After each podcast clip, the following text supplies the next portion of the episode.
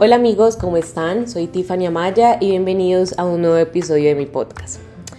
Eh, estoy súper contenta porque cada vez siento que mi podcast tiene un enfoque eh, muy llamativo, mucha gente le ha gustado, entonces eso me motiva muchísimo más. Hoy tengo un invitado que es una persona súper preparada, más preparada que un yogur, que desde el primer día que lo conocí fue como mucha admiración para él. Y eh, nada, como siempre es tradición, voy a dejar que se presente él. Estamos con Daniel Giraldo, un ingeniero de alimentos. Entonces, Dani, contanos, bienvenido. Hola Tiffany, muchas gracias por la invitación. Sí, eh, estoy aquí encantado de poder hablar un poco del tema de lo que nos apasiona, el café, queriendo también compartir la faceta que me gusta tratar del café, que es la parte eh, neurobiológica, química del café, cómo nos impacta la salud, no tanto desde la faceta médica, sino como desde la faceta de cómo puede ayudar a, a mejorarnos nuestra percepción de la realidad. Bueno, chicos, este podcast puede ser un tanto polémico para unos, súper interesante para otros, pero bueno, que ese sea un espacio para que todos estemos cómodos y eh, básicamente vamos a hablar la relación cercana que pueda haber entre el cannabis y el café. Entonces, pues estoy con, Daniel, que es una persona súper preparada y, que tiene mucha experiencia en el tema. Entonces, bueno, antes de comenzar así a ondear eh, en, forma, quiero que nos cuentes quién eres, qué estudiaste, cómo llegas al tema. Bueno, eh, mi vida es un poco, como te contaba previamente, eh, enredada. digamos, yo soy un poco la historia de lo que son viajes, caminos. Mis amigos me llaman un poco andariego porque soy nacido en Medellín, criado en el cafetero, vivo en Cali hace 15 años, he vivido en Alemania, en China, en muchas partes del mundo. Próximamente a vivir en Estados Unidos y, básicamente ese soy yo, soy como el producto de muchos viajes. Eh, yo estudié ingeniería de alimentos en la Universidad del Valle yéndome como hacia atrás porque cuando llegué a Cali, viniendo del norte del valle, había estudiado gastronomía en Cartago porque me había retirado de química en la tecnológica de Pereira, tratando como buscarle un sentido a mi vida. Estás en todo tu derecho porque de pronto aquí ustedes no saben, en el primer podcast yo conté que soy estudiante de derecho, pero previo a eso hice, eh, no me acuerdo si fueron uno o dos semestres de dirección de cine. Imagínate ese cambio radical. Igual, me encanta el cine y, posiblemente eventualmente en algún punto de mi vida pueda unirlos porque me encantaría, pero te entiendo completamente el cambio pues de química, gastronomía y después ingeniería, o sea... De hecho, yo nunca pensé graduarme de ingeniero porque he sido más como de faceta de ciencias exactas, me gusta como tratar de encontrarle por qué a las cosas pero fue curioso, digamos, yo estaba en química, estaba muy pelado, tenía 17, 18 años, recién había salido del seminario, yo me formé durante mucho tiempo para ser sacerdote, eso jugaría un rol muy importante en mi vida, yo vengo de una familia muy católica, cuando mi mamá muere y yo era muy chiquito, ¿cierto? A mí me cría mi abuela, una abuela muy católica, mis padres son de tradición paisa, son paisas y básicamente pues, eso pues, explica pues, que se arriero, ¿no? que toda la vida se ha pasado de aquí para allá. Pero la abuelita me influyó mucho lo que es hoy en día, ¿no? Una, una persona que trata de ver el mundo de, de, una, de una forma muy, muy particular. Digamos, yo hoy en día ya no soy tan religioso como, como antes, pero eso pues le ha dado mucha forma a mi manera de pensar. Yo en ese sentido cuando estaba haciendo química no me sentía contento, quería algo que fuera más cercano a la gente. Hago gastronomía porque para mí la gastronomía es química. Yo cuando estoy en una cocina yo lo que veo es químicos, pero si me siento más cerca de la gente. El tema es que cuando hice gastronomía y comencé a trabajar ya sentí demasiado a la gente. El gremio de la gastronomía es demasiado pesado y yo dije, yo estudié esto por gusto, no porque quería verme eh, haciendo esto el resto de mi vida. Y ya estaba en Cali, un poco perdido, desorientado, todavía joven, tenía ya 20 años. Y yo digo, bueno, química, gastronomía.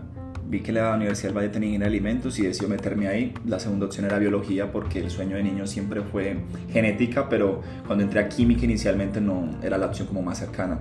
Y ya en ingeniería de alimentos me entusiasmé fue porque vi que la microbiología, vi el, o sea, vi el pensum, no lo que se iba a dedicar al ingeniero de alimentos. Ok. Un poco como, como falta de, de asesoramiento, la verdad. Pero bueno, eh, fue algo bastante chévere porque la ingeniería es bastante chévere, la verdad estoy muy orgulloso de ser ingeniero. pero ya ahorita en búsqueda pues de un perfil más científico de nuevo, en el proceso pues trabajé, estuve en empresas, hice empresa, entre ellos en el segmento de cannabis medicinal, que es como lo último que he hecho en los últimos años. Bueno, también quiero resaltar de que Daniel es una persona súper preparada a nivel académica. Contanos un poquito de tu experiencia con la beca, con el Senado de Estados Unidos, bueno, yo cuando estaba en la Universidad del Valle, eh, yo primero, como les decía, pues eh, quería, pues primero que todo terminar una carrera, ya no podía fallar. Y en el proceso académico, yo me gano una beca para Alemania y me voy de intercambio a Alemania y hago materias de maestría. No termino la maestría, pero digamos, eh, quedó un proceso muy adelantado en el tema de la biotecnología aproveché porque en Alemania no había compatibilidad con ingeniería de alimentos, es una carrera que allá tiene otro énfasis. Entonces me, me ubicaron en biotecnología y ahí cogí mucha más fuerza en el tema. Yo regreso a Colombia comienzo a trabajar muy fuertemente en el área de plantas medicinales mucho antes de la industria del cannabis. Te estoy hablando en el año 2014, yo me fui para Alemania en el 2014-15 y hago mi tesis en el 2016 en extracción de compuestos activos de, de chontauro, como tratando de coger cosas en étnicas, que me gusta el tema étnico, el tema identitario me marca mucho, tratar como de sacar cosas colombianas y estudié mucho eh, el tema de eso, eh, trabajando con fluidos supercríticos, extracciones. Y la industria del cannabis llega en el 2018. Eh, emprendo en ella después de haber tenido un periplo por China porque viví en China trabajando en comercio exterior.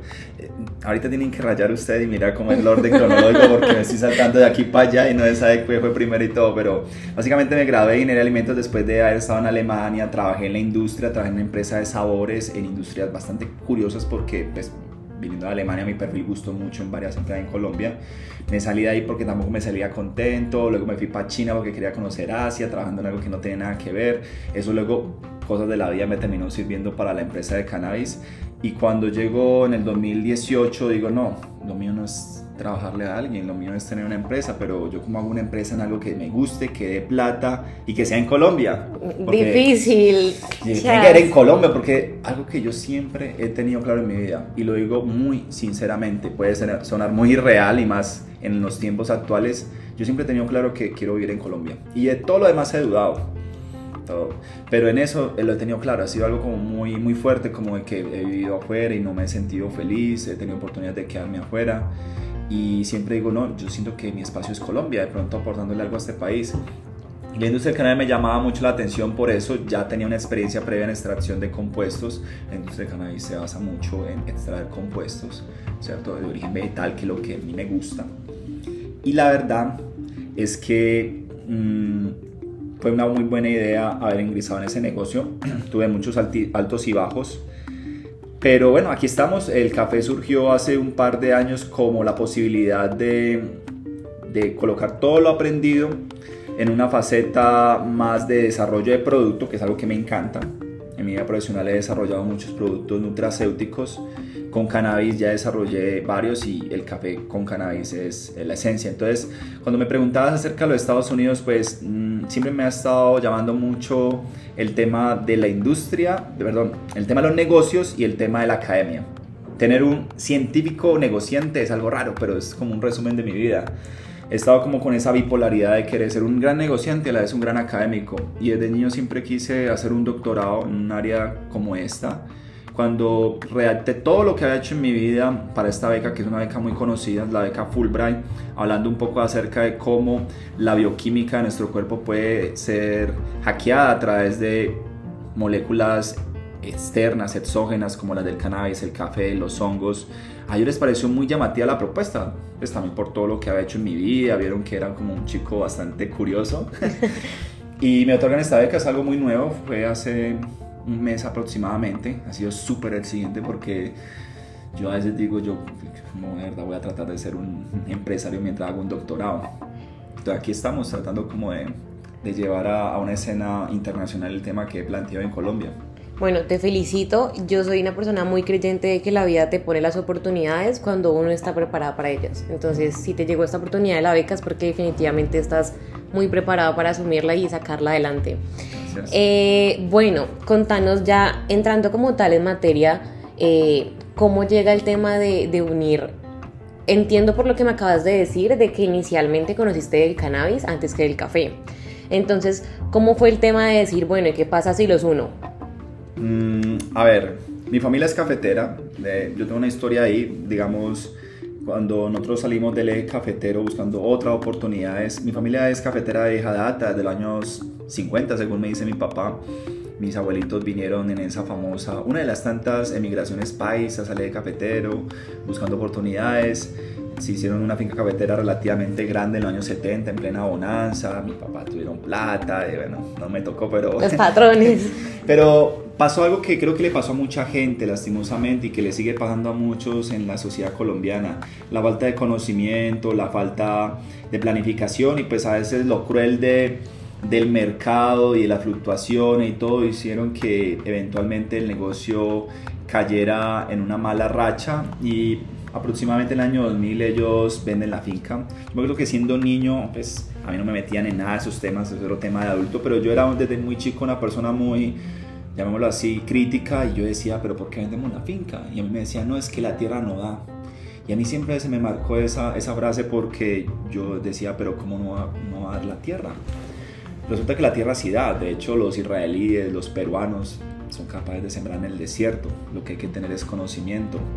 Yo estudié ingeniería de alimentos también en el fondo pensando mucho como en honrar ese legado porque sabía que eh, uno de los grandes problemas de Colombia era darle valor agregado al, agro. ¿sí? Entonces, en ese orden de ideas, pues hago esa carrera honrando y ahí viene un poquito la tradición del café. Sigo consumiendo café, pero bueno, lo tenía un poco, digamos, abandonado cuando me desempeñé como ingeniero de alimentos Saltando a la historia, estábamos en el tema del cannabis, abro la empresa en el 2018. Ahorita más adelante les cuento cómo fue esa aventura porque realmente fue una empresa en la que se jaló mucho dinero, digamos, fue una empresa grande mm, que falló por temas humanos, ¿cierto? Y el proceso del café surgió como una especie de, de esquite, digamos, eh, yo me quiebro, digamos, en el tema del cannabis, mucha gente se quebró, yo me quedé de la forma más irónica posible porque la empresa iba a comenzar a exportar y, tuvimos una pelea con, con, uno de los socios inversionistas grandes, tema de egos básicamente. Y a mí me tocó hacerme de cero. Hace un par de años me tocó hacerme de cero y en ese tiempo ya la industria del cannabis ha evolucionado a los productos terminados. Y para mí era un poco intuitivo siendo ingeniero de alimentos, teniendo familia cafetera, desarrollar un café con cannabis. Porque la industria del cannabis trata de hacer productos con todo, ¿no? Veterinarios con cannabis, eh, cosméticos con cannabis, todo con cannabis, sancocho con cannabis, papa con cannabis, todo, todo ya cannabis. En el caso del café, todos han intentado de todo y ha sido difícil porque ya se vuelve como que común, por lo menos en el mercado legal. A veces la gente no se da cuenta, pero cannabis ya desde hace mucho rato legal a nivel médico. Pero el tema del café me pareció muy simbólico y lo ahorqué de una forma muy, muy simbólica, como trato de hacer toda mi vida, como darle un sentido para que me motive. Como han podido ver, como que soy de los que pierdo la motivación rápido si algo no me gusta. Entonces paso de un sitio a otro. Y definitivamente con todo lo que había vivido en un momento coyuntural, decido tomarlo como una bandera y ahí es donde descubro un montón de cosas que terminaron también junto con un montón de información que me llegó en ese momento como bajo de mi vida a generar unos cambios de paradigma respecto a, la manera de entender las experiencias humanas, a entender la realidad. Y es ahí cuando comienzo a orientar el café a una faceta que hoy llamo eh, el café desde la bioquímica, desde la capacidad de generar cambios en la percepción, ¿cierto? Desarrollo del café es un reto muy grande. La gente pensará, no, pues que echarle cannabis al café es fácil. No, tiene sus retos. Curiosamente, tú le puedes echar cannabis, CBD, THC a lo que quieras, pero siendo un producto graso, él es difícil de solubilizar en fases acuosas. Si el café es una fase acuosa, está básicamente en agua, ¿cierto? Y ustedes sabrán, pues eh, el agua y el aceite no se mezclan. Entonces, lograr tener una bebida de café que tenga cafeína, sus compuestos, ¿cierto? Y que la vez tenga cannabis sin que luzca mal es un reto. Tú le puedes echar las goticas a tu bebida y va a quedar mantecoso, o tú le echan el moñito y queda sabiendo a mata porque la clorofila es muy soluble en agua. Hay un montón de cosas, ¿sí? Y tratar de tener un café excelso, proveniente de finca con un perfil de taza en la que se resalten notas a cannabis y se resalten notas a café sin que haya clorofila, de que el CB esté encapsulado, que venza la torta de filtrado, que logre llegar en las concentraciones prometidas a la taza generando un efecto sinérgico con la cafeína, es un reto muy berraco. Pero todo lo que había hecho en mi vida, todo, de, haber trabajado en una cervecería en Alemania, en una empresa de sabores, haber trabajado en una empresa de comercio exterior en China, todo, todo lo que tiene ese café fue perfectamente diseñado desde mi experiencia. Entonces, mucha gente ha intentado copiarlo, mucha gente me ha preguntado que me lo maquile, maquile. Nada más venía ahorita a una reunión de negocios y todo el mundo es, necesito que me lo hagas, pero con mi marca. Y yo, no. Es una receta, no, no sé si muchos la podrán copiar, pues, pero es muy improbable de muchas facetas. De pronto podrán llegar al mismo punto de otra manera, pero ha sido un producto muy bien aceptado. El día de hoy lo vendo en Estados Unidos, al día de hoy eh, lo vendo también en Ecuador, en Colombia se ha movido en, en dos territorios cafeteros muy grandes como son Pereira y Pitalito. Entonces ha sido una experiencia muy chévere y lo que estoy haciendo es darle más fuerza desde la fase científica que es la parte que más me gusta.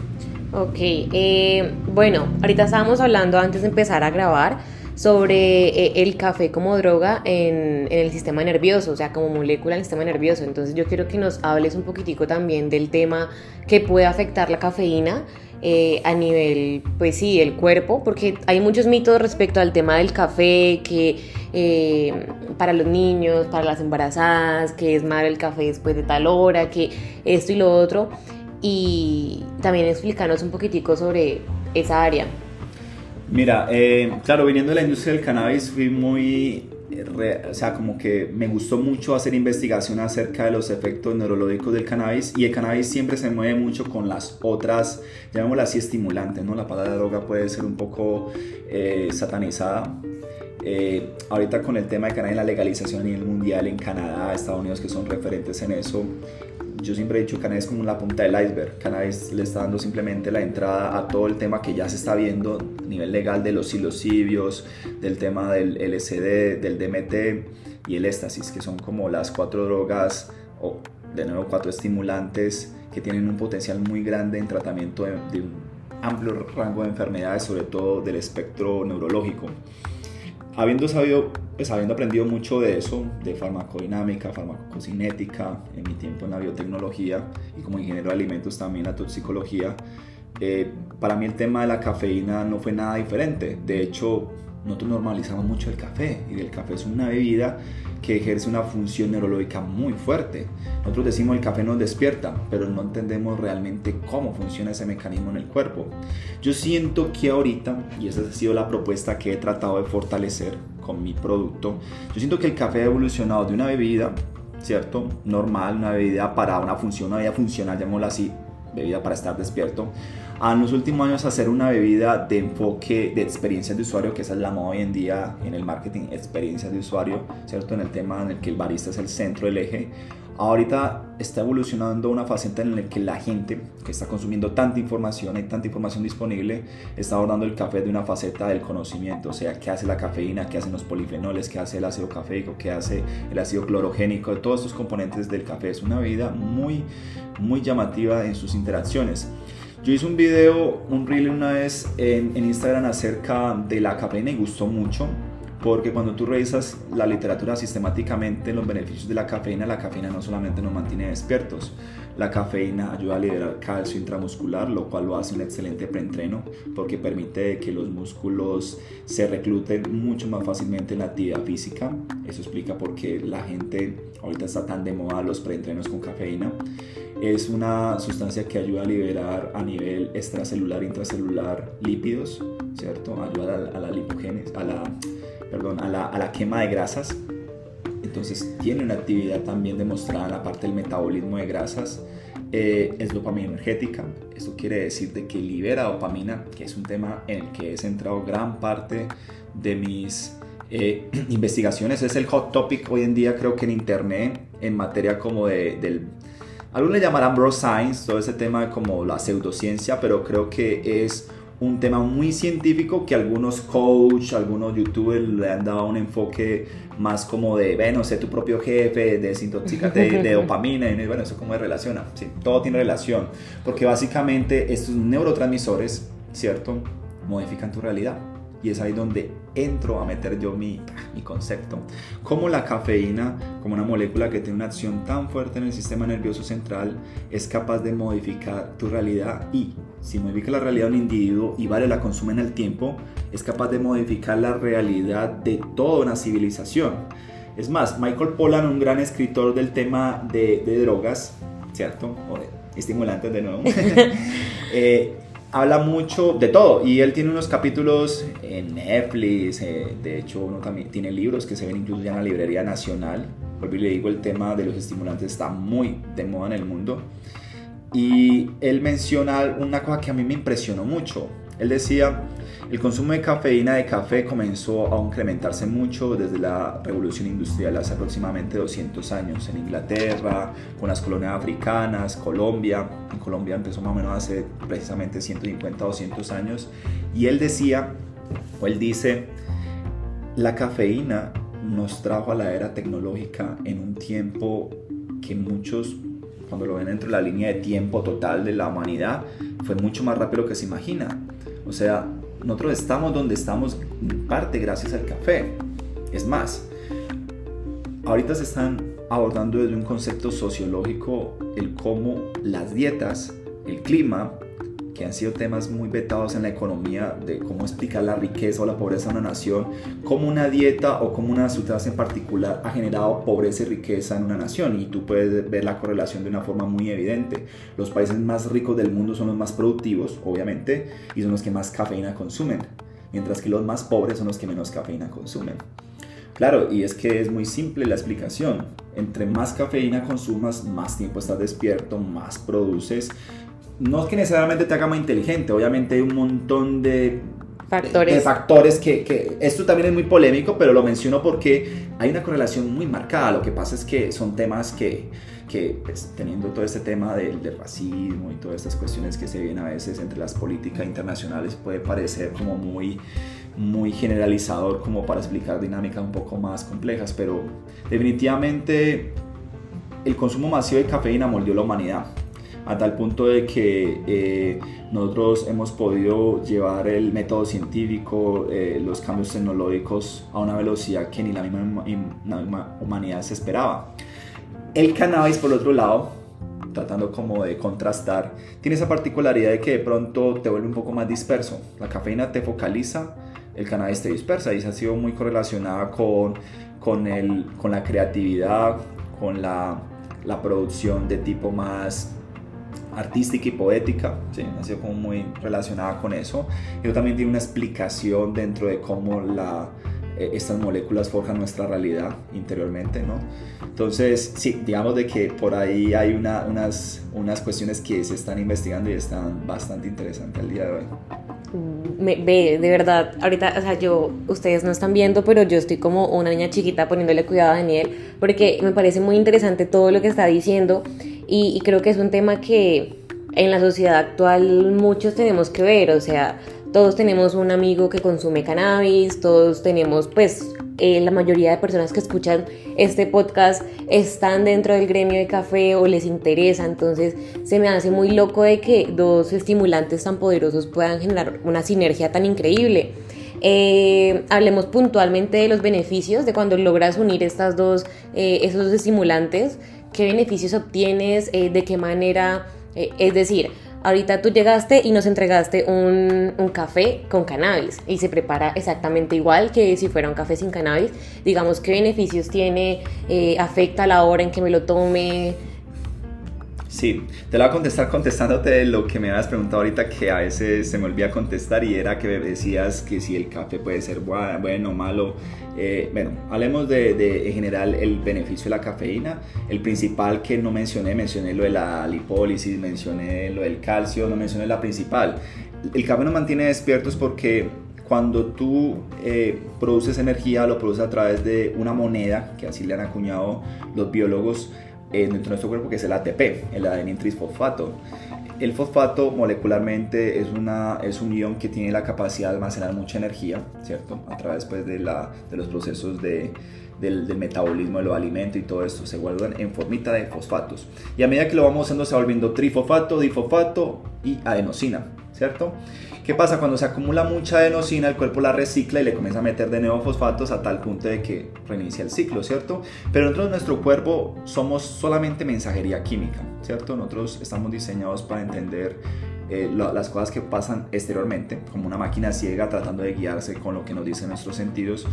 Y cuando se acumula mucho adenosina, o sea, se ha perdido energía, tus receptores de adenosina, o sea, que están diseñados para detectar esta molécula, comienzan a sentir que es hora de dormirse o que es hora de bajarle el ritmo, ¿cierto? Estos niveles suelen bajar siempre siguiendo la línea del ciclo diario, ¿cierto? Mañana, noche, y llega un punto en donde, ¿cierto? Cuando se acumulan todos esos receptores por diferentes señalizaciones, el cuerpo se induce al sueño, ¿cierto? Resulta que la cafeína es idéntica, químicamente hablando, ¿cierto? A la adenosina y se pega a los receptores de la adenosina, haciendo lo que uno llama un agonismo. Agonismo es lo contrario a antagonismo. El sistema de los receptores o de la farmacología moderna, ¿cierto? Los neurotransmisores es lo que llaman eh, la comparación de la cerradura y la llave. Nosotros tenemos un montón de neurotransmisores que son llaves que no se le pegan a todos los receptores. Normalmente nosotros tenemos un receptor para cada tipo de neurotransmisor y solamente lo puede activar eso. Pero en el mundo externo hay muchas sustancias que se parecen a esos neurotransmisores. De hecho, un ejemplo un poco rápido es el tema de los opioides. Los opioides mimetizan muchos, eh, muchos comportamientos similares a las moléculas que no generan placer y de ahí que cuando se pegan a estos receptores nos liberan placer. Siendo muy general, ¿no? Porque tiene pues obviamente sus distinciones. La cafeína es una molécula que se parece mucho a una molécula natural del cuerpo, que es la adenosina, pero cuando se pega a la adenosina, ¿cierto? A los receptores de la adenosina, ¿cierto? En vez de decirle al cuerpo vaya a dormir, él se pega y no deja que la adenosina natural se pegue y el cuerpo nunca entiende que es hora de irse a dormir. O sea, tú estás engañando al cuerpo con el café. Esto ahorita se ha vuelto un poco más de moda, ya creo que alguna gente lo debe saber, el tema de la adenosina y, y la cafeína es un tema que, que alguna gente, viéndolo así de forma como caricaturesca o gráfica, ¿cierto? Se puede entender, obviamente si aquí un biólogo molecular o un farmacólogo me va a decir, no, pero espérate que aquí hay un montón de, de, de vertientes, sí, pero básicamente ese es el modelo a seguir. Entonces, ¿el café es bueno o es malo? El café como molécula tiene una acción muy poderosa, actúa en muchos sistemas a la vez. Ahora bien, tiene desventajas el sueño es muy importante en el cuerpo y cuando comienzas a manipularlo, a cambiarlo constantemente, es probable que tú comiences a sacrificar un poco de algo que hace parte de un tercio de tu vida. Tú duermes un tercio de tu vida y es calidad de vida. Entonces, definitivamente cuando comienzas a jugar con la cafeína, sin seguir los principios farmacológicos que la rigen, las horas, los momentos, ¿cierto? La dieta de cafeína, que es una sustancia altamente adictiva, mucho más adictiva que el cannabis, de hecho, Recuerde que la adicción incluso se puede medir de forma estadística. Tanto porcentaje de adicción tiene la heroína, tanto porcentaje de adicción tiene... El cannabis no lo estoy tampoco trivializando, pero realmente es mucho menos adictivo que, por ejemplo, la nicotina o la cafeína. Y nosotros no le damos esa importancia a la hora de ciclarlo, como cualquier sustancia estimulante que sabe la ciclar. Entonces, por ese lado, pues tiene el lado de que puede ser un poco adictiva y que sabe lo controlar. Cuando uno retira una sustancia que es adictiva, se generan pues, principios de síndrome de, abstinencia. Los que son consumidores de café lo dejan consumir y comienzan a sentir irritabilidad, un poco de dolores de cabeza y eso, eso es normal. Puntualmente, perdón, me interrumpo, yo sí tengo muchos amigos que es como, uy, no tomo, tengo dolor de cabeza, no he tomado café. Estoy como, como estresado, no he tomado café. Y, y sí, o sea, tengo que confesar que la verdad yo no soy una persona que tome café todos los días sagrados de la vida pero cuando tengo mis etapas en las que por X o Y razón, sea que estoy entrenando para una competencia o algo así, tengo que consumir café seguido, cuando lo dejo de hacer se siente como, como, como si algo me faltara, como, como y genera tolerancia también. Sí, porque también llega el punto en que me acuerdo que cuando recién empecé en el tema del café, sentía lo que comúnmente se conoce como el latigazo de cafeína con muy poquito café. Y ya después era como, necesitaba más tomar, o sea, me demoraba más no sé cómo explicarte. E, era cuestión de más cantidad de café para poderlo sentir y cada vez era más y más y más. Es el punto en que ahora pues tiene que ser algo exagerado de café para que yo sienta como, como la taquicardia, como las ganas de, de que me tiembla el cuerpo por la cafeína, pero, pero sí se siente de pronto esa, esa como abstinencia y yo creo que muchos de aquí me podrán confirmar eso. Sí, es una sustancia bastante adictiva, eso hay que reconocerlo, pero como te lo decía previamente, creo que es de las sustancias en las que uno puede tolerar cierto grado de adicción. Ya entrarán principios filosóficos que dirán, no, uno no debe ser adicto a nada, etc. Pero viendo los beneficios, pues nos hace más productivos, la cafeína, digámoslo, es como una especie de entrenamiento al sistema nervioso, digamos, siendo el sistema nervioso algo que funciona con energía y siendo la cafeína algo que estimula mucho la transmisión dentro del sistema nervioso, es como ejercitar un poco eh, el sistema nervioso y el vascular. De hecho, o sea que también podría decir que puede llegar a ser como necesario de alguna manera la cafeína. Eh, es ahí donde entra las como la, el debate. Las eh, la gente, más que todos los entes farmacológicos como la FDA, o farmacológico no, digámoslo, las farmacopeas en Estados Unidos en la Unión Europea suelen ser muy discretos a la hora de decir si un compuesto tiene una función nutracéutica.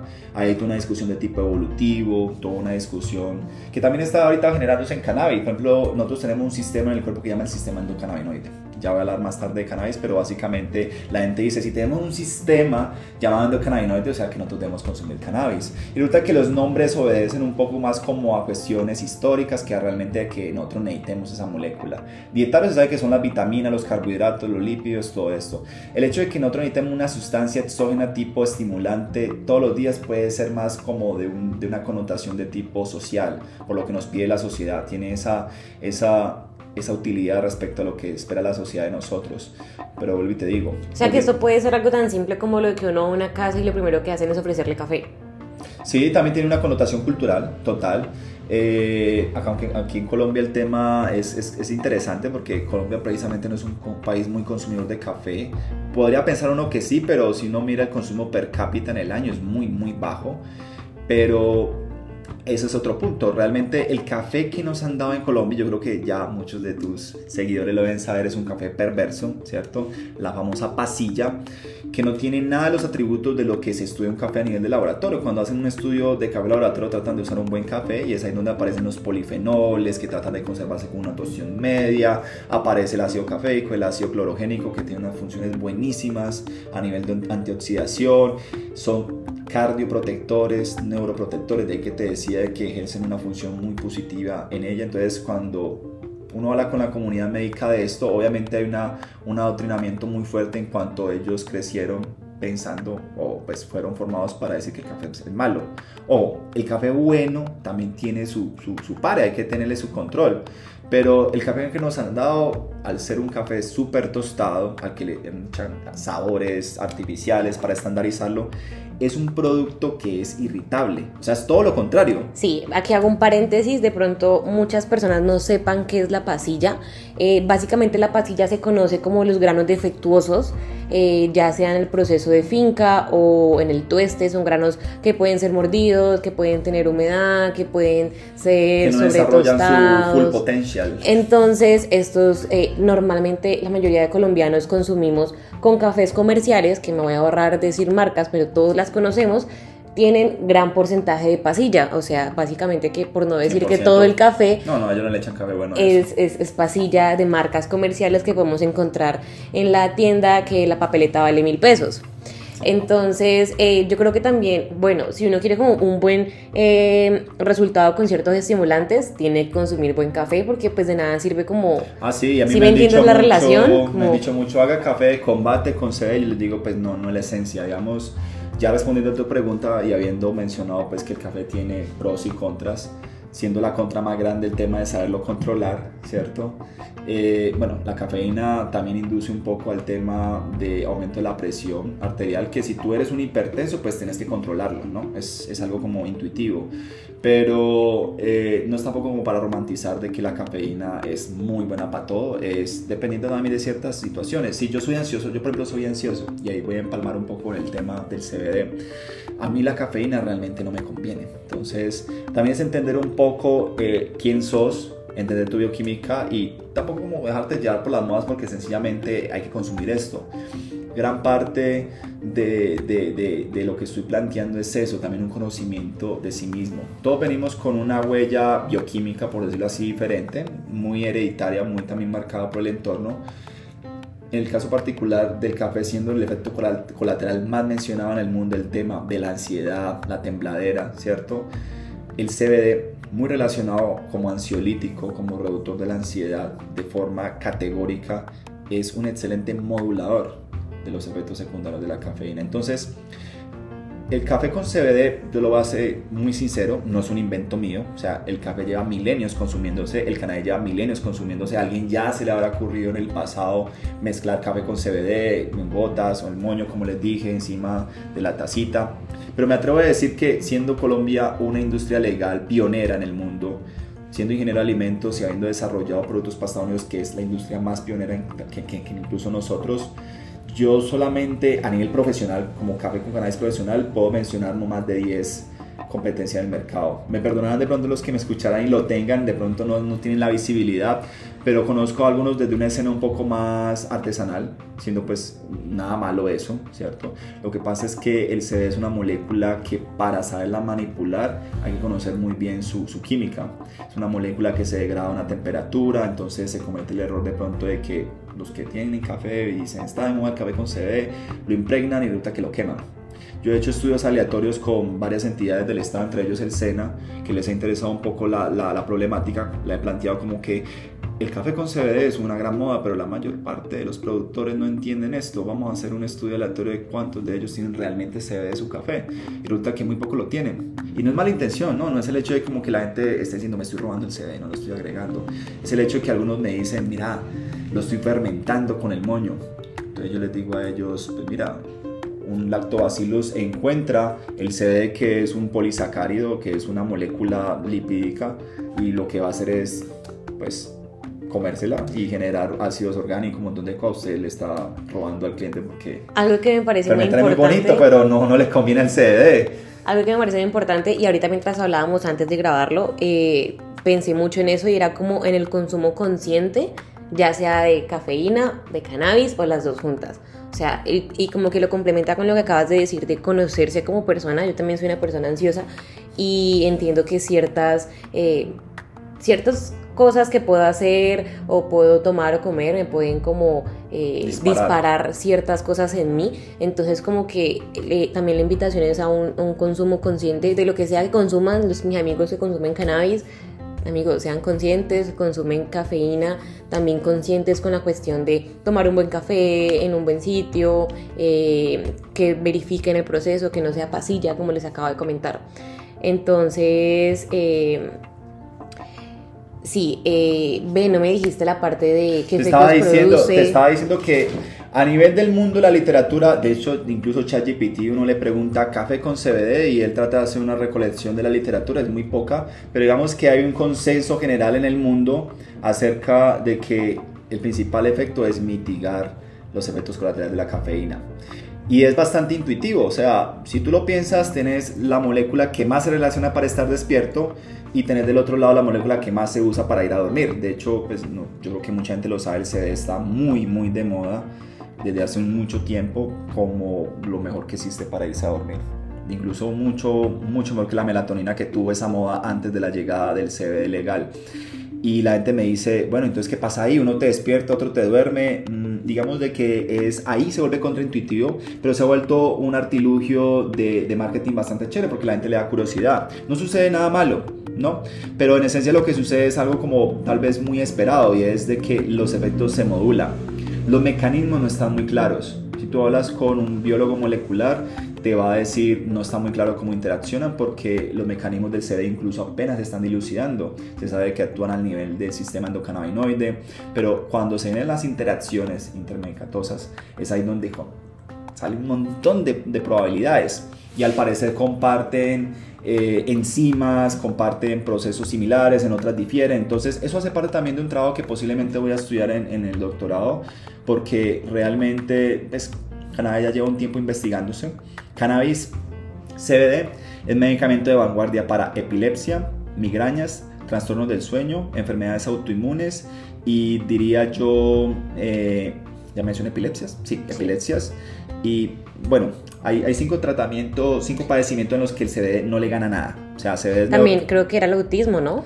Sí, no, es que sirve para muchas cosas. Lo que pasa es de que la ciencia trata de ser muy aterrizada, como que no nos emocionemos, espérate, espérate, pero, pero a nivel... todo el mundo. Entonces cuando alguien toma mi café que lleva CBD, puede encontrar esos beneficios. Ahora bien, esto es una cuestión bastante peculiar. Es un producto que sirve para tantas cosas que cuando tú hablas con una persona experta en marketing en donde el mantra es segmenta tu producto, no trata de expandirte, sino que delimita tu alcance, uno dice, pero es que sirve para tantas cosas, yo como para transmitir toda información.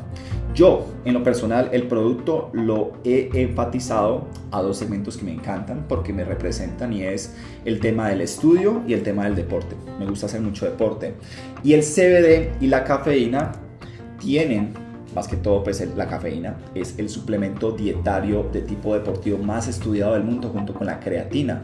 Cafeína y creatina lo más estudiado con niveles de toxicidad y seguridad altísimos por eso está tan presente en preentrenos y todo. Y cuando le agregas CBD, una molécula que ya está de furor en el mundo deportivo, a tal punto de que varias agencias como la NBA, la NFL, ¿cierto? Ya lo han liberado de, varios, de varias listas negras. El THC pues todavía sigue en la listica negra, ¿no? Pero el CBD tiene una acción que de hecho lo estoy redactando un poco en un artículo que estoy escribiendo de cómo el CBD, al ser antiinflamatorio, esa es la que me faltaba, la, la, inflamación, es un antiinflamatorio potentísimo, muy usado en fitoterapia, perdón, en fisioterapia, eh, puede ayudar a modular la inflamación que se genera cuando realizas actividad deportiva. Sería como lo que yo llamaría un post-entreno.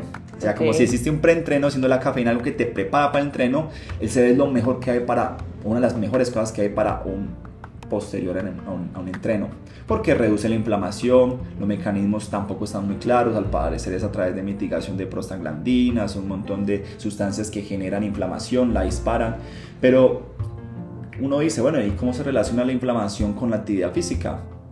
No solamente es de que te calma más el dolor, ¿cierto? Sino también es el hecho de que cuando eres un atleta de élite y reduce los tiempos de recuperación, puedes entrenar más de seguido entonces, por ejemplo, yo el producto lo he entregado a gente que hace más que todo actividad física de tipo resistencia, lo que viene siendo crossfit, ciclismo. Ellos experimentan este tema de que sienten de que pueden entrenar más tiempo como que si se ve acolchonar al impacto de la acumulación de sustancias que se generan en el cuerpo durante la actividad física. No es tan evidente, por ejemplo, en deportes de, de potencia, donde hay que desplegar mucha energía en poco tiempo, pero sí es muy evidente en deportes de largo aliento. Y la cafeína también. Entonces, cuando la gente consume el café con CBD que he desarrollado, eh, lo, lo, categorizan como un excelente suplemento nutricional de tipo deportivo. Y el otro segmento del tipo cognitivo. A mí siempre me ha encantado todo este tema de los famosos no trópicos, que son en pocas palabras los brain enhancers o los mejoradores del desempeño cognitivo. Siendo el café el no, el no trópico más consumido de la historia, pues es para mejorar la concentración. Mucha gente hemos consumido café en la universidad, en el trabajo. Semana de parciales. En forma, irónicamente, de Red Bull y, esas basuras que nos venden, pudiendo ser un buen café colombiano, pues claro, no, no cabe duda de que es un excelente trópico y él se debe hacer ansiolítico y también relacionado con muchos procesos neurológicos. También mejora mucho eh, el aprendizaje y el aprendizaje está perfectamente relacionado con tu capacidad de estar menos disperso. Entonces, café con CBD es muy bueno también para estudiar, sin quitarle los beneficios de tipo más medicinal que he optado por no declarar en la etiqueta para no entrar como en un segmento tan específico. Me parece muy, muy interesante. La verdad, yo personalmente no sabía como de esta correlación que podía existir. O sea, por ejemplo, yo sé que eh, de pronto hay una bebida que muchos no conocen que es el cold brew, que es una bebida a base de café que tiene muchas horas de extracción, estamos hablando de mínimo 8, 8 12 horas de extracción, que la usan mucho para los preentrenos, como tú mencionabas ahorita, como antes de entrenar una botellita de cold brew y tenías la energía full a tope. Eh, pero me parece muy interesante y siento que muchas personas tampoco, como yo te comenté, o sea, mucha gente tiene como muy satanizado el tema del cannabis que de pronto se, se cohiben la posibilidad de poder entender que pueden ser de pronto más ventajas que desventajas las que puede traer el cannabis y la cafeína a nuestras vidas. Ahora, bueno, estabas mencionando el tema de tu marca, contanos cómo se llama tu marca, eh, cómo nace tu marca, eh, tienes finca o cómo es el proceso puntualmente ya hablando de ti y de tu marca? Mm, bueno, ahí les compartí una intimidad que pues hacía parte también de una catarsis. Yo la empresa de cannabis la cerré por temas más de tipo humano. Eh, la empresa llamaba Green Synergy, era una empresa conocida en el cemento de cannabis medicinal. Fuimos muy pioneros, empezamos casi cuando inició la norma de cannabis. Eh, ya en el 2020 éramos viejos y eso que cannabis apenas sigue estando en furor. Entonces cuando eh, decidimos parar por estos temas, ¿cierto? Yo decido llamar la marca Sinergia siguiendo como una evolución al nombre, apelando un poco al, al, nombre latino. La palabra Sinergia siempre me ha encantado, siempre me ha parecido bastante llamativa. Es como de que uno más uno puede ser tres, ¿no? La suma de componentes es mejor que los componentes por separado. Eh, y yo trato como de usar la marca también en una propuesta social en el sentido de, que yo siento que este café puede ser una bandera, tiene todo el potencial como concepto de identificar a Colombia. Cuando yo te decía acerca de, de autoidentificarnos, el tema de la identidad es algo que yo vivido en mi vida, pues ya escucharon todos los, toda la búsqueda que he tenido en mi vida a mí me parece bastante, veo un paralelismo bastante evidente. En el caso de Colombia es muy similar. Yo te contaba un poco que a mí me gusta mucho esta teoría de las inteligencias o de los, de los, de los sentires colectivos. ¿no? Yo veo en Colombia una persona, en Colombia una persona que no sabe lo que tiene. Los que hemos vivido afuera creo que categóricamente hemos visto que Colombia es un país con un enorme potencial y, y no lo sabe y en el caso del café es bastante peculiar porque cuando tú viajas a Europa, a Estados Unidos, todo el mundo ama el café y nosotros como que no nos, no nos damos cuenta de lo que tenemos. No es que nos tenga que gustar el café, pero es como de que nosotros tenemos un montón de cosas que no valoramos. Claro, es como la minita de oro que no, no, hemos visto. No solamente en materia económica, sino también en materia de reivindicación. Yo creo que el café puede ser un símbolo de reivindicación como se ha utilizado muchos símbolos. No, no necesariamente tiene que ser un proceso social, sino que puede ser un elemento, un símbolo, ¿cierto? Entonces, el cannabis también tiene esa, esa ancestralidad, ese, ese poderío simbólico, porque pues a nosotros nos relacionan como un país marimbero, desde pues nuestra proveeduría hacia Estados Unidos durante la bonanza marimbera en los 60. Colombia fue pionero en narcotráfico desde el año 60, luego eso evolucionó a coca, pero digamos Colombia es referente en cannabis a nivel mundial, lo respetan. Si hay dos cosas que un colombiano es reconocido en el mundo, una buena es el café y la mala es la droga. Pero ahorita el tema de la droga que se está volviendo el estimulante eh, ha tenido una connotación que se ha vuelto positiva. Es más, yo me atrevería a decir que gran parte de la gente que a veces nos dicen tú, la droga y todo, no lo dicen con el énfasis de hacernos sentir mal. Es que, por ejemplo, yo que en Europa, yo le digo a la gente, es que el cannabis y las drogas es canasta básica familiar allá. O sea, allá la gente, hay gente que toma el tema de la cocaína, sin ser pues un defensor de ella, como si fuera el desayuno. ¿Cierto? Son países de que su mismo agite, su misma condición de vida necesitan de eso y es una gran oportunidad en materia económica para Colombia porque pues si legalizaran ahorita el recreativo serían muchos los nómadas digitales, las personas que solamente por querer consumir cannabis de forma libre en un país tan turístico, tan bonito, se vendrían en masa a generar inversión acá. Entonces yo he tratado de llevar el producto a una faceta tanto gastronómica, teniendo una muy buena tasa, teniendo un concepto muy científico, pero también advocando mucho a un concepto sinérgico, de tratar de que la gente se colabore entre sí. La industria del café cuando la abordé de nuevo, ¿cierto? Eh, me acerqué a mi familia, yo sentí personalmente, ¿no? Trato de ser muy sensible a las cosas, pues sin generalizar, traté como de sentir un poco cuál era la vibra de la industria del café y noté una industria muy, muy chévere, muy organizada, de las pocas que tiene Colombia también organizadas. Eso sí, tengo que decirlos, todos los comités y uno de los caficultores muy, muy, no sé, como defendiendo su título de caficultor, muy organizado, muy orgullosos de eso. Y también es algo que admiro muchísimo el tema del café en todos los eventos que yo he ido, que, que veo muchos caficultores, eh, literal se ponen la camisa y es como hablan con mucha propiedad, entonces eso me parece muy lindo. Sí, digamos de que en el caso de Colombia el café es una industria, industria, o sea, no es un, mercado chiquito, es una industria, tiene actores, tiene procesos muy estandarizados, es lo que nos representa en el mundo. Que de pronto, la, esa es la crítica que se le escucha a mucha gente, que de pronto ciertos actores que todos conocemos, ¿cierto? Se han apropiado de la marca café, no le han devuelto al verdadero protagonista que es el campesino, que para mí es la esencia de Colombia, ¿cierto? Yo no creo que nadie recibe en su cuenta bancaria platica por lo que es el logo de Juan Valdés.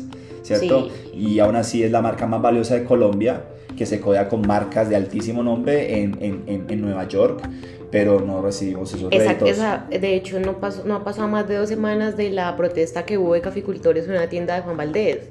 ¿Sí? Sobre que, si no estoy mal, a los caficultores Juan Valdés les pagaba como 4 mil pesos, eh, no recuerdo si era libra o el kilo, y eso lo venden ellos por un americano.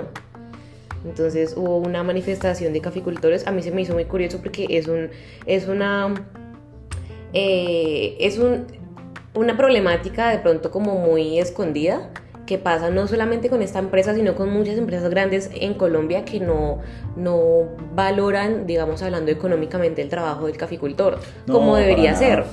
Entonces, Beni, yo tengo una pregunta.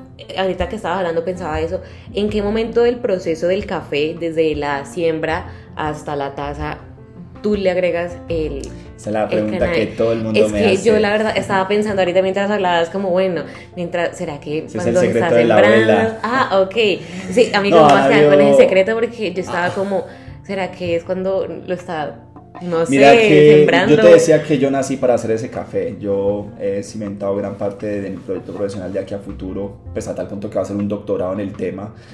En, este, en esta cuestión, pues muy honrado por lo que es la historia de mi familia, siguiendo lineamientos de la tradicionalidad del café, o sea, siendo ingeniero de alimentos, conozco operaciones unitarias, o sea, conozco procesos de transformación como la palma de mi mano.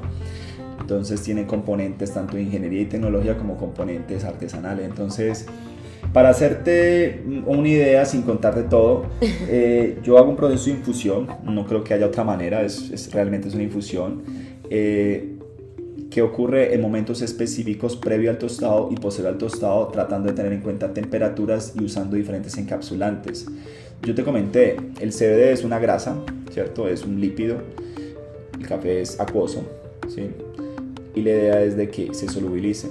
Y una ingeniería de alimentos, pues como pasa con la mayonesa, las margarinas, muchas emulsiones que solubilizan grasa y aceite, perdón, aceite y agua, utilizan encapsulantes, ¿cierto? Yo utilizo un encapsulante muy particular que le da propiedades muy específicas, es natural también, que le da la capacidad de que se solubilice, que tenga el tamaño de partícula para vencer los diferentes filtros y que no tenga propiedades que a nivel de la industria del café no se consideran positivas, como por ejemplo, bueno, yo puedo untar el grano de café tostado con la grasita y se va a ver brillante, pero un grano brillante no es bien visto, ¿no? Exacto, y también estamos hablando de que la taza, o sea, el sabor en taza también es como, yo siempre he dicho que el café es como un bebé, cualquier cosa lo puede alterar, entonces creo que es un trabajo que, que te admiro un montón, el hecho de poder hacer que un café con cannabis sepa rico sin decir, uy, esto me sabe a, húmedo, esto me sabe a pasto, esto me sabe... Porque digamos, estas eh, notas que les acabo de decir son defectos que uno encuentra en una ruleta de, café. Eh, el, el, sabor a la sensación como a húmedo, la sensación a pasto, la sensación como a... Y ahí donde fue que entró mi experiencia en la empresa de sabores. Yo traigo en una empresa de sabores que yo me sentí muy afortunado de trabajar ahí porque las empresas de sabores que desarrollan sabores para la industria farma y alimentos son muy escasas en el mundo. Hay muchas empresas que comercializan sabores, pero producir sabores es básicamente un gremio de síntesis química. ¿Cierto? Y a nosotros nos tocaba hacer triangulaciones, catas, a una escala incluso superior al café, porque nosotros catábamos todos los alimentos existentes. El café es un segmento muy pequeño y ya de por sí en café hay un montón de sabores. Entonces imagínate, eso era un multiverso ahí. Para mí era fácil, porque yo obviamente veo a los cafeteros hablar de que esto les sabe esto, esto me sabe a cosa, y yo digo, Dios mío. Por ejemplo, cuando yo entré a la industria del cannabis, lo que más me llamó la atención del canal no fue CB y THC. Ahorita es el rush, como la moda. Yo siempre he sido seguidor de los terpenos, ¿cierto? ¿Qué son los terpenos? Los terpenos son los aromas de la naturaleza. Uno de los tantos aromas de la naturaleza, los más abundantes, que en el cannabis están presentes en grandes cantidades, ¿cierto? Entonces son los responsables de los olores a pino, los, los, olores a limón, los olores a lavanda, ¿cierto? Cada uno de esos olores es responsable de una molécula o una combinación de moléculas. Entonces, una de las industrias colaterales que tiene cannabis es extraer terpenos para vender a otras industrias. Lo que pasa es que extraer sabores y aromas es muy costoso porque históricamente las cantidades en las plantas que se extraían como romero, limoncillo, eran, eran, muy bajas, eran toneladas. Cannabis ya lo ha vuelto un poco más interesante, solo que cannabis ahorita pues está un poco sobrecosteado por el costo de la licencia, las lámparas, todo el montaje de un cannabis. Pero yo logré, por ejemplo, sacar terpenos y venderlo a muchas industrias, porque al haber trabajado en la, esta industria de sabores conocí a mucha gente de ese segmento. Ese es uno de mis plus de mi café. Mi café es café excelso colombiano Castillo con CBD y terpenos de cannabis. Entonces me quise complicar aún más la vida porque resulta que tú tienes todos los sabores del cannabis, con todo el respeto, si ustedes piensan de que la industria del café manifiesta un montón de sabores, la industria del cannabis manifiesta el triple. El cannabis es una planta loquísima. De hecho, gran parte de la mística y la reverencia que le tiene el café es porque lograba hacer algo que muchas plantas no hacían, que era generar un mimetismo de muchos sabores. Pero ahorita que el cannabis lo hace de una forma más loca porque su plasticidad genética es muy grande. Entonces yo me preguntaba, bueno, ¿qué principio aplico acá? Porque si yo sigo la línea, la línea lógica que plantea la industria del café es, tengo una semilla, un grano proveniente del África, que lo genero en un suelo con una sombra para tener un, un sabor a nuez, herbal, no sé, floral, ¿cierto? Para que luego pague por una tostión y luego una molienda y luego un método y que la gente me pague 100 dólares por esa bolsa.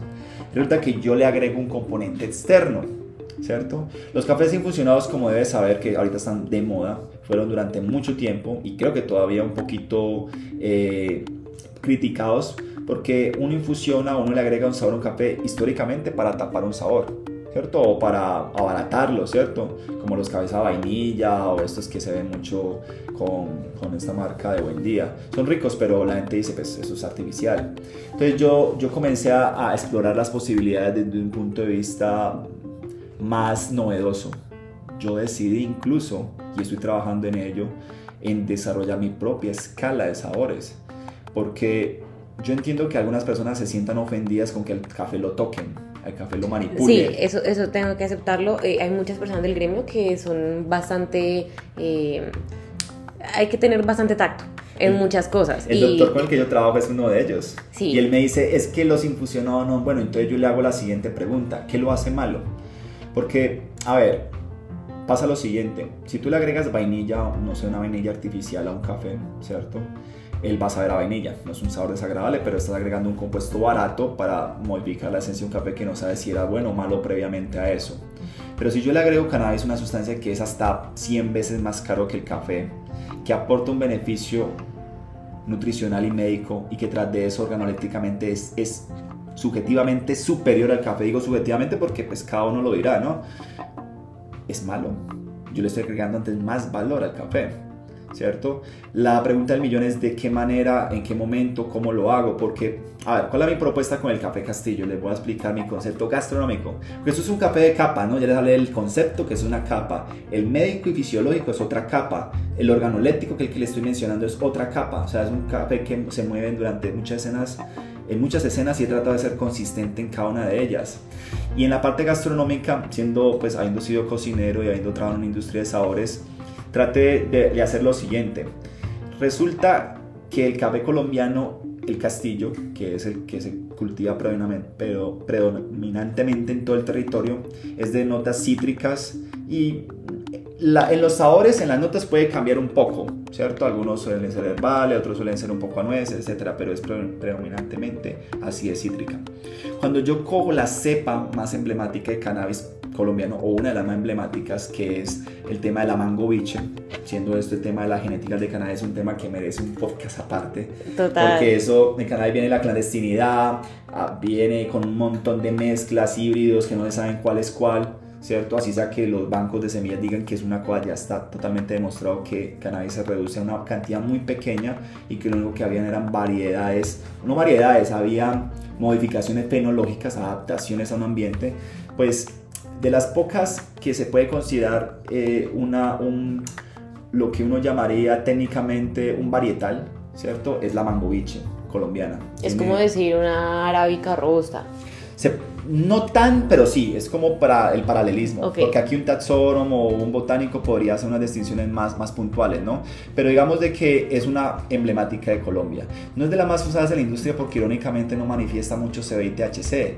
Pero sus terpenos, los que han olido la mango biche, huele literalmente a mango biche. Uno dice, wow, qué locura esto. Mango aquí.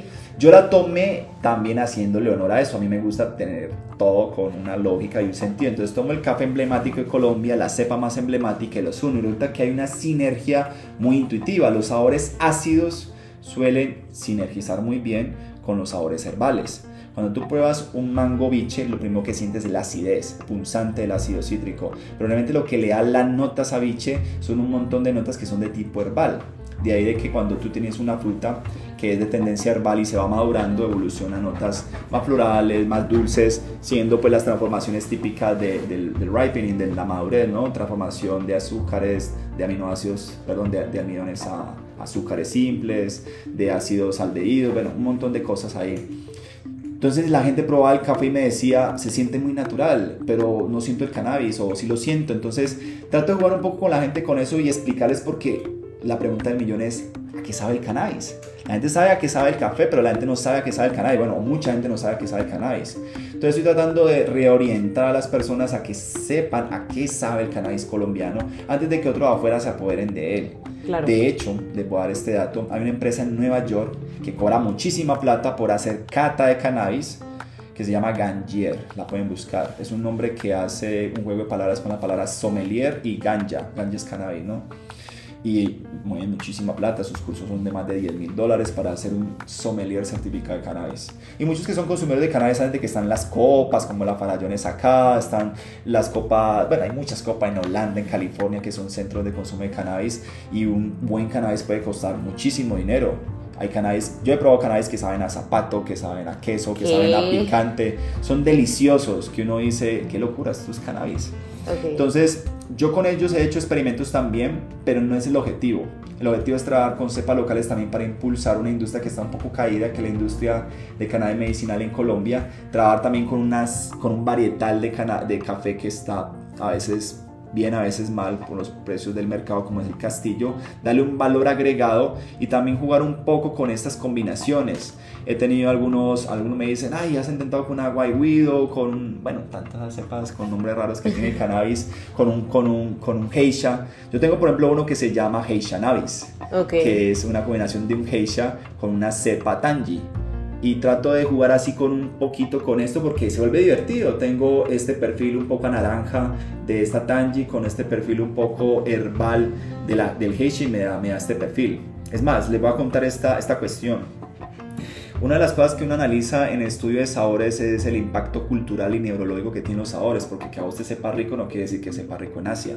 Claramente hay un contexto social y hay un contexto relativo. Entonces, por ejemplo, el Heisha, cuando hicimos el análisis del Heisha dentro de la industria de alimentos, fuera del contexto del café, que pues obviamente tiene un sesgo muy fuerte por el interés a vender caro, por la magia que le imprimen ustedes al segmento, ¿cierto? Todo es muy respetable, ¿sí? Nosotros nos preguntamos, bueno, ¿qué hace un café tan caro? Verdad que el Geisha es una variedad que presenta unas notas que no son muy comunes en el café, que son las notas herbales, ¿cierto? Siempre se han visto café con notas anueces, florales, pero acá en Colombia las herbales no son tan típicas. Vinieron a ser típicas después de la llegada del Geisha, el de Panamá. ¿Qué pasó? Se hizo famoso porque pagaron por él creo que mil euros en Panamá en el año 2000 y eso le dio el mito, ¿cierto? Sí. Resulta que el que pagó por eso era un oriental. Esa gente de Oriente paga mucho por esas cosas. Claro, al que le gusta le sabe, yo siempre he dicho que... ¿Pero por qué? Esa es la pregunta del millón. Porque el café no es un producto de consumo grande en Asia. Si tú preguntas cuál es la bebida más consumida en Asia, es el té. Es el té. O sea que ellos tienen un relacionamiento muy profundo con los sabores herbales. A ellos les gustan los sabores herbales. Nunca fue mi interés sacar un, un café, pues, geisha pero a mí mucha gente me dice, tu cabeza sabe a geisha. Yo le, entonces yo comienzo a hacer la correlación y digo, listo, le agrego terpenos o extractos altos en terpenos de cannabis mango biche, que es una nota muy herbal y es muy probable que la gente lo relacione con el geisha porque le sabe herbal. Entonces ahí uno se da cuenta de que hay, una, hay, unas, unas correlaciones muy, muy lógicas, muy marcadas, pero el consumidor de a pie no las nota. Pero uno que conoce la molécula, que conoce un poco la connotación social y todo eso, pues ya le da, le da sentido y uno puede orientar un poco eso para que las personas entiendan que lo que pueden consumir es más. El producto mío gusta más afuera que en Colombia. Eso, eso es algo normal, o sea, y no solamente, no solamente en el tema de café, sino yo creo que en muchas de las cosas que se producen en Colombia suelen de pronto gustar un poquitico más en el exterior que acá. En eso, en eso hay una línea argumental también muy chévere y aquí es donde las cuestiones se ponen bastante interesantes. Resulta que yo aprendí mucho de la agricultura también y botánicamente hay una relación muy grande con, o sea, el ser humano se desarrolló al lado de la naturaleza en un proceso evolutivo de cómo este organismo logra interactuar con las moléculas de afuera, identificando qué le sirve y qué no le sirve, ¿cierto? Obviamente, siguiendo la línea evolutiva, pues nosotros vamos a tener una predisposición muy marcada por ciertas cosas y por otras no. Por ejemplo, a nivel, a nivel de, de, de las localizaciones geográficas, creo que es muy notorio, y se lo voy a colocar de esta manera, cuando tú miras las frutas o la vegetación del trópico, te das cuenta que suele ser muy ácida. No sé si notado la mora, el lulo, el maracuyá, todas esas cosas berracamente ácidas, ¿no? ¿Sí? Eso no es al azar. Eso es una protección de las plantas de esta región del mundo a la radiación solar que se produce típicamente en el trópico. Okay. Eso quiere decir de que las plantas desarrollan una sustancia antioxidante como el ácido cítrico y el ascórbico, aquí pues mencionado como vitamina C, para protegerse de la radiación solar y de los insectos. ¿sí? En cambio, cuando tú te vas a países más nórdicos, ¿cierto? Allá las adaptaciones son más tendientes a protegerse no del sol, sino de la radiación ultravioleta que a veces no se filtra bien en esas partes altas y del invierno. Por eso es que allá las plantas climatéricas o las que se adaptan a las horas frío, cuando se preparan para el invierno, deben guardar sus reservas de energía en forma de azúcares. Y es por eso que la mayor parte de estas plantas suelen ser de frutos dulces. Entonces tú piensas en la manzana, esto no es de por acá, la manzana es dulce, es de por allá, la fresa, los arándanos, todos de por allá. Nosotros como seres humanos tenemos una tendencia a gustarnos lo que es exótico, nos genera como un disparo de un montón de, de, circuitos de nuestro cerebro que son desconocidos, a nosotros nos gusta eso. Nosotros nos sentimos atraídos por lo común, pero nos llama mucho la atención lo exótico. Entonces en ese orden de ideas, cuando a ti te traen una arándano, una fresa, tú lo disfrutas mucho, pero para un norteamericano, un lulo, un maracuyá, eso para ellos es lo más exótico. De ahí hay que tratar de decirle a la gente, gústele el café castillo con mango biche, pues es un reto porque la gente, a mí cuando les doy una cepa de cannabis, yo, ellos van a preferir una cepa que en muchos ensayos aleatorios ciegos hemos podido ver que la gente elige siempre el exótico como la cepa más norteamericana. En cambio en Norteamérica gustan mucho de las cepas de acá, porque también hay una, una cuestión que es muy sentimental. En los años 60 Colombia mandaba mucha marihuana a Estados Unidos cuando era muy ilegal. Entonces muchos norteamericanos ya de 50, 60 años a esas alturas de la Como vida que recuerdan tienen su el época. recuerdo, la, la Golden de Colombia, la Mangoviche, y eso es chévere porque he tenido esa aceptación a la hora de ofrecer mi café. Entonces todos esos elementos se deben tener en cuenta sobre la mesa, pero digamos, he decidido tomar el camino más complejo, que es el camino de la pedagogía, explicándole a la gente, esto es café colombiano, esto es...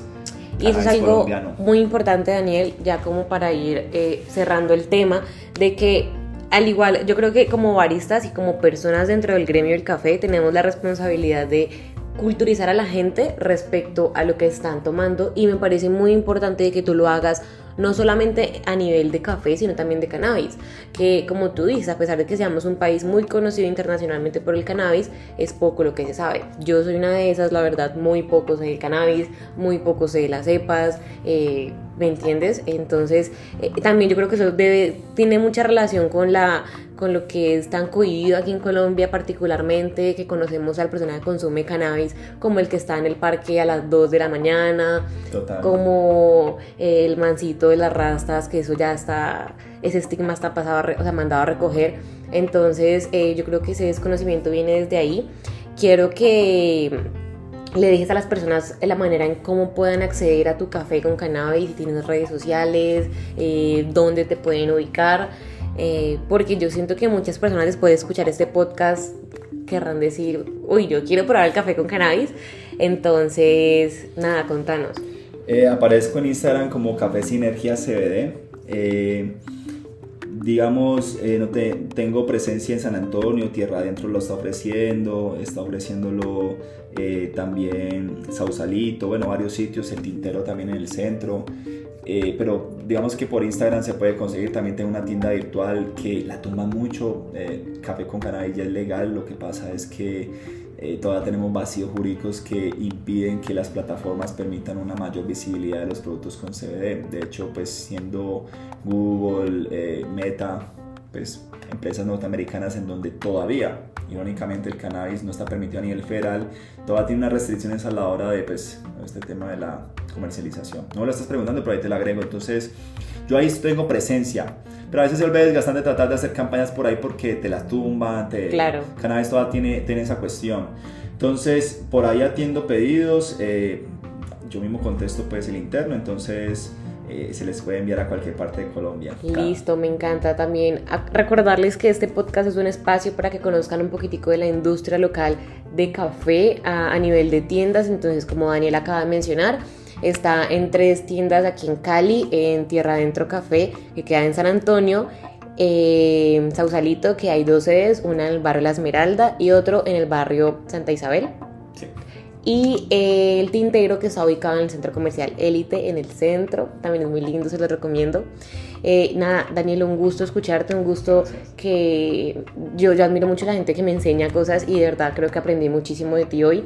Eh, gracias por el tiempo y maravilloso el proyecto que tienes, tiene muchísimo futuro y sé que, que muchas personas cuando conozcan y te conozcan a vos también van a querer como, como apoyarte en este proyecto que tiene todo el futuro del mundo. Muchas gracias, Stephanie. La verdad que eso me ha encantado y pues espero que hayan eh, aprendido algo nuevo el día de hoy.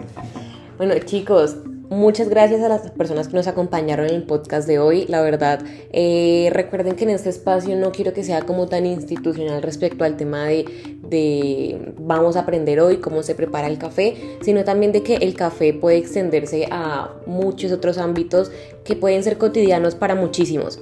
Entonces, esta era como la intención de este podcast, que aprendieran un poquitico más, los que conocían del tema, pues que... Eh, pudieran de pronto saber algún proveedor de café con cannabis cerca a ustedes. Y pues nada, muchísimas gracias. Recuerden seguirme en Instagram como arroba L y cada viernes hay un episodio nuevo. Chao, chao.